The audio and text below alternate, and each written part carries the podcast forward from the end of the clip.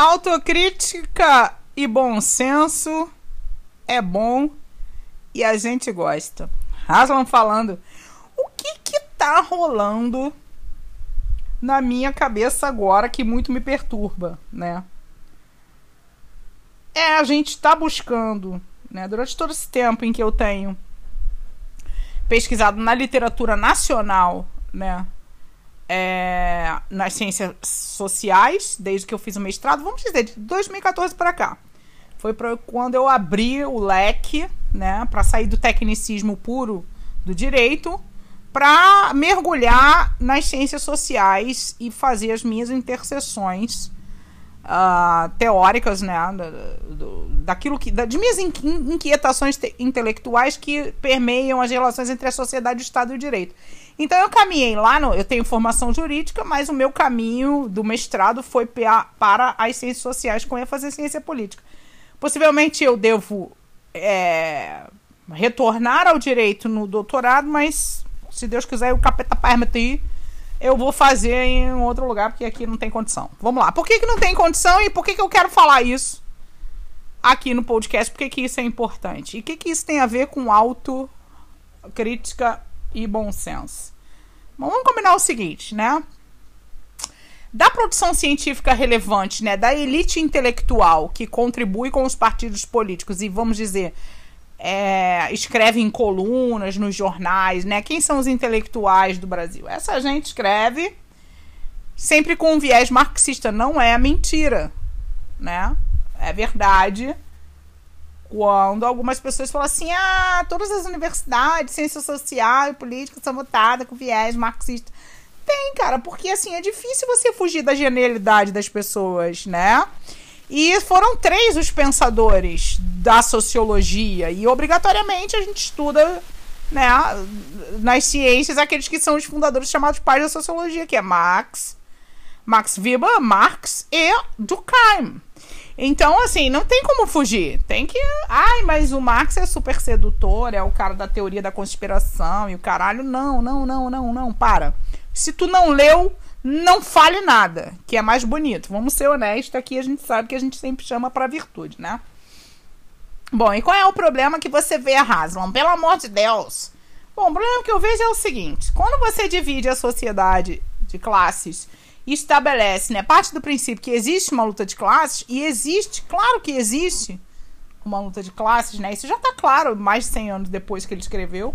Já está claro pra gente essa luta de classes. A questão é a gente, com esse olhar, perceber a realidade né, em que a gente vive hoje. E o que eu não percebo isso na literatura. Você fica com esse discurso de luta de classe como se a gente tivesse 1800 criancinha ou 1900 e criancinha ainda na, na, na sociedade industrial. E agora a gente está no capitalismo, não sobre o qual Marx escreveu, mas sobre o capitalismo financeiro. Então a gente precisa refletir das questões é, de democracia, de governo, de Estado, de acesso a direitos na perspectiva de um capitalismo financeiro. Né? Eu não sou dessa onda de, de, de, de que direito burguês, ponto final.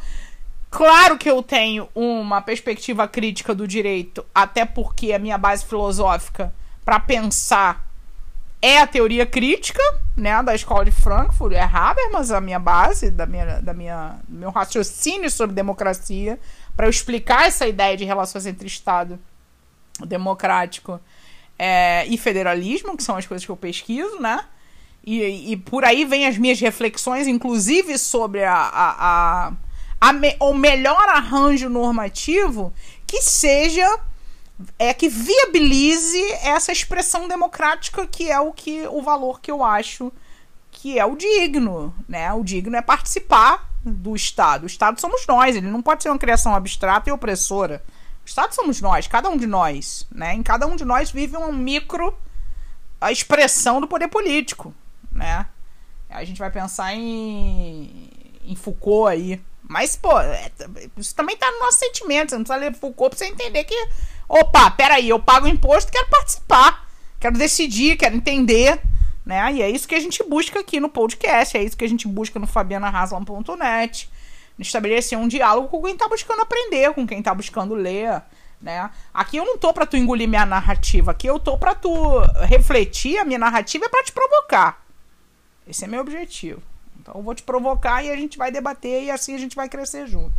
Então vamos lá, o que, que eu sinto tanta falta na literatura brasileira, que me incomoda profundamente nesses discursos dessa esquerda brasileira é a repetir a ideia de luta de classes sem sem atentar para o seguinte para o seguinte fato, porque isso é fato. Quem ocupa os cargos de direção e de decisão é, na máquina burocrática do Estado? Quem ocupa? A classe média, porra. A classe média acabou de ser nomeado ministro aí pro Supremo Tribunal Federal. O cara que era advogado foi pro TRF1, agora tá no Supremo Tribunal Federal. E aí tu vai me dizer que a política, que a mentalidade do da política anterior é completamente diferente dessa mentalidade que tá aí agora. A mentalidade é a mesmíssima. O cara foi pro TRF1 sem ter a menor condição, sem ter nenhum notório saber jurídico. O cara não conseguiu fazer a dissertação. Agora os jornais escancararam aí. A dissertação dele é um copia e cola. Isso é brincadeira. O cara mente no currículo lá. Não concluiu. Cara, esse cara tava no TRF um maior tempão decidindo grandes questões e agora tá no STF, meu irmão. E sabe o que, que a comunidade jurídica falou? Sabe qual foi o, o, o a pronunciamento da OAB sobre isso? Sabe qual foi o pronunciamento da JUF sobre isso? Nenhum. Silêncio completo. Pois é esta classe média ignorante incompetente, sem compromisso com ciência, sem substância, que só pensa na pompa que está dirigindo o país. Essa, foi essa gente que botou o Bolsonaro no poder. Não vem me dizer que são os burros, os crentes que bot... e miliciano que botaram o Bolsonaro no poder, não. Porque eles não são maioria. Tá? Eles não são maioria. Foi, o sistema ele é altamente complexo e a responsabilidade é de todos nós. E o que me deixa indignada e o que não consigo nem eco é essa é, abundância de títulos e carência de substância de pensamento científico. Eu assisto as palestras, eu leio os livros, eu pesquiso, eu venho dessa escola, estudei numa faculdade pública o mestrado. Eu venho desse pensamento. E é incrível, incrível o tamanho do ego e do autoritarismo dessa gente. Essa gente deveria estar revolucionando o país. Porque essa gente é a gente do pensamento, do conhecimento. Essa gente está na universidade e está nos partidos políticos. Tá sim, tá no PT, tá no PSOL. Essa gente da UF, USP é, e, e, e Unicamp. Essa gente tá, tá nos partidos políticos.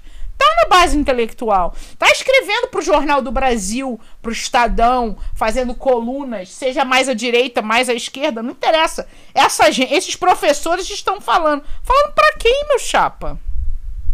Falando que tem guerra cultural, que tem guerra, que é luta de classes. Pô, escutei uma professora espetáculo, porque estamos no meio de uma guerra.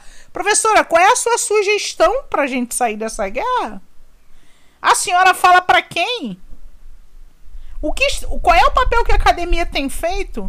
Porque isso me foi questionado né, assim, nas conversas com os colegas e tudo, para quem você tá falando, Hansel? Tô falando para essa galera que tá com o diploma na mão, que não é da área do direito constitucional, que não é da ciência política, né, que não é da sociologia, que tá com, com, com o seu diploma de ensino superior na mão, e não tem a menor ideia do que seja política, de como funcionam as instituições, porque a gente tem um ensino ultra atrasado que o cara não aprende nem a filosofia da área dele, que dirá de outra área que dirá da própria existência. Essa merda dessa academia que a gente está aqui.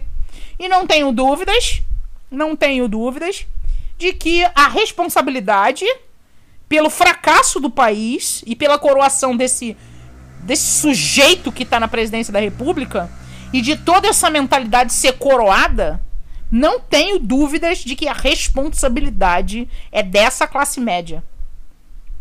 Que eu não sei bem delinear esse. É, é complicado delinear isso, mas é dessa galera que está nas universidades, que estão nos cargos públicos das instituições, das autarquias, do judiciário, do poder executivo, do poder legislativo, são assessores, são juízes, são desembargadores, são supervisores, diretores, essa, essa máquina do Estado, servidores, essa galera, tá? Seja detentor de cargo público ou não, mandatário ou em comissão, que seja, essa galera é que tá desgraçando o país.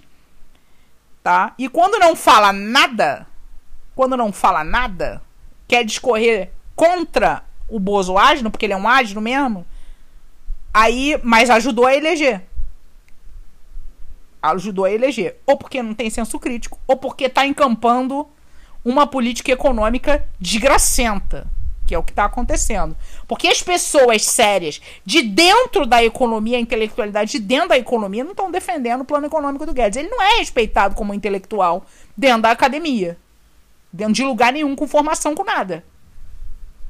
Tá? Como esse sujeito também não é. Respeitado como nada. Tem nada. Tem nem, nem no meio militar ele não é respeitado. O que ele tem é um monte de, de militar querendo um empreguinho mole né, no, no, no, no poder, nos ciclos de poder, porque tem um aposentado que querem arrumar um dinheirinho aí, se meter na administração pública e conseguir poder. Porque essa gente gosta é de poder. É disso o que eles gostam. Ah, eles querem é mandar. Eles querem é mandar. Eles gostam de grana, de pompa né? E querem tirar uma onda de intelectual sem ter formação. Eles não têm uma formação sólida, acadêmica sólida, mas, cara, quem tá na academia também tá falando merda, tá entrando num discurso marxista. Olha, porque Marx falou na luta de classes, nós estamos aqui numa luta de classes e tudo mais, olha o pobre, o caralho. O cara tá com o macarrão, entendeu? Com um carro maneiro. Não dirige Celta que nem o Boulos, não, sacou? Ele dirige um carro muito melhor. Tá? Tá num apartamento maneiro, tá bem vestido, tá educado, tá dando palestra, tá vendendo livros nas editoras, tá escrevendo é, artigos para jornais, ele é intelectual e tá falando só essa merda, não tá dando nenhuma solução. Não tá fazendo a meia culpa, não tá falando da corrupção. A corrupção a que eu me refiro é, é o desvio da finalidade pública do sentimento republicano e democrático, dessa gente que ocupa os cargos burocráticos do país. Mas, para mim, o maior mal é o autoritarismo. Antes da corrupção. A base da corrupção, para mim, é o autoritarismo. Eu sou o cara, eu tô aqui, eu não tenho que obedecer nada. Eu não tenho que estudar, eu não tenho que ler, eu não tenho que me esforçar. Eu sou foda, tô aqui no meu currículo. Bom pra cacete. Eu já sou doutora, não tenho que ler. Eu não tenho que estudar nada. Tá lá, assisti uma palestra sobre democracia, não tinha uma palavra sobre capitalismo financeiro. Nenhuma. Pessoa lá da filosofia. Mas que porra é essa, meu Deus do céu? Se o assunto do momento da filosofia política é o capitalismo financeiro, como vamos lidar com a hegemonia do capitalismo financeiro? Porque Marx em 1800 e criancinha nos deu uma pista sólida, mas é, ele escreveu para a industrialização. E ele serviu para o capitalismo industrial. E agora? Onde a gente vai parar? Né? O que, que a gente pode trazer dele? Nossa, cadê os grandes intelectuais brasileiros escrevendo sobre isso? Não tem, a gente vai buscar na Europa. Não tem, cara. Não tem, simplesmente. E não tem essa gente que tem essa noção deveria fazer uma análise séria sobre essa ocupação na máquina burocrática do governo. Esses caras são, inclusive, militares de alta patente. Esses militares que estão servindo de penduricalha aí, mais de 6 mil militares. O que, que o sujeito está fazendo no Ministério da Saúde se ele não tem se ele não é médico, porra? Se ele não tem qualificação para isso? Pois se o presidente da República ele pode exercer uma dominação carismática, pra gente pensar com Vibra, se ele tem, se ele, se ele é um dominador carismático, se a domina, se ele chegou no poder por dominação carismática, a máquina burocrática tem que ser qualificada tecnicamente. Tá bom, existe uma longa discussão sobre a técnica e a ciência como ideologia. Eu tô estudando isso de novo, porque eu tô no caminho lá do Habermas. Como vocês sabem lá, eu já falei alguns áudios em vídeos da minha da minha do, do meu afeto, né, da minha filiação intelectual à escola crítica do pensamento de Frankfurt. Eu não sou filósofa, tá? Isso me serve à minha discussão jurídica. Eu sou do direito, né? A minha formação jurídica, eu não esqueço. Porque para todas ramo da ciência existe uma perspectiva metodológica. E eu não ouso violar a, a, o positivismo enquanto não tivermos um substituto. Isso vai ser desenvolvido ao longo do tempo. Até porque eu tô com Marx nisso no materialismo histórico. Quem sou eu para pensar diferente? Então a gente vai evoluir devagar, tá bom? Mas eu não vou devagar aqui sobre isso, porque isso é teoria da ciência, isso já é outro papo e vai ficar para outro podcast. Quero você comigo no fabianahaslam.net. Se inscreve lá. Se tu não tiver paciência para ler, tu tiver com a mente muito acelerada, que é muito normal nesse mundo, Aí tu fala assim, eu não sou leitor, eu não gosto de ler. Não, mas a culpa, cara, é, é químico, sacou? É? Você, sua mente está acelerada, não dá para você simplesmente parar, pegar um livro e ler. Não é assim que funciona a nossa cabeça, né? Se você já não tiver construído um hábito desde moleque. Então, tu não tá com paciência para ler, tu vai escutar o podcast.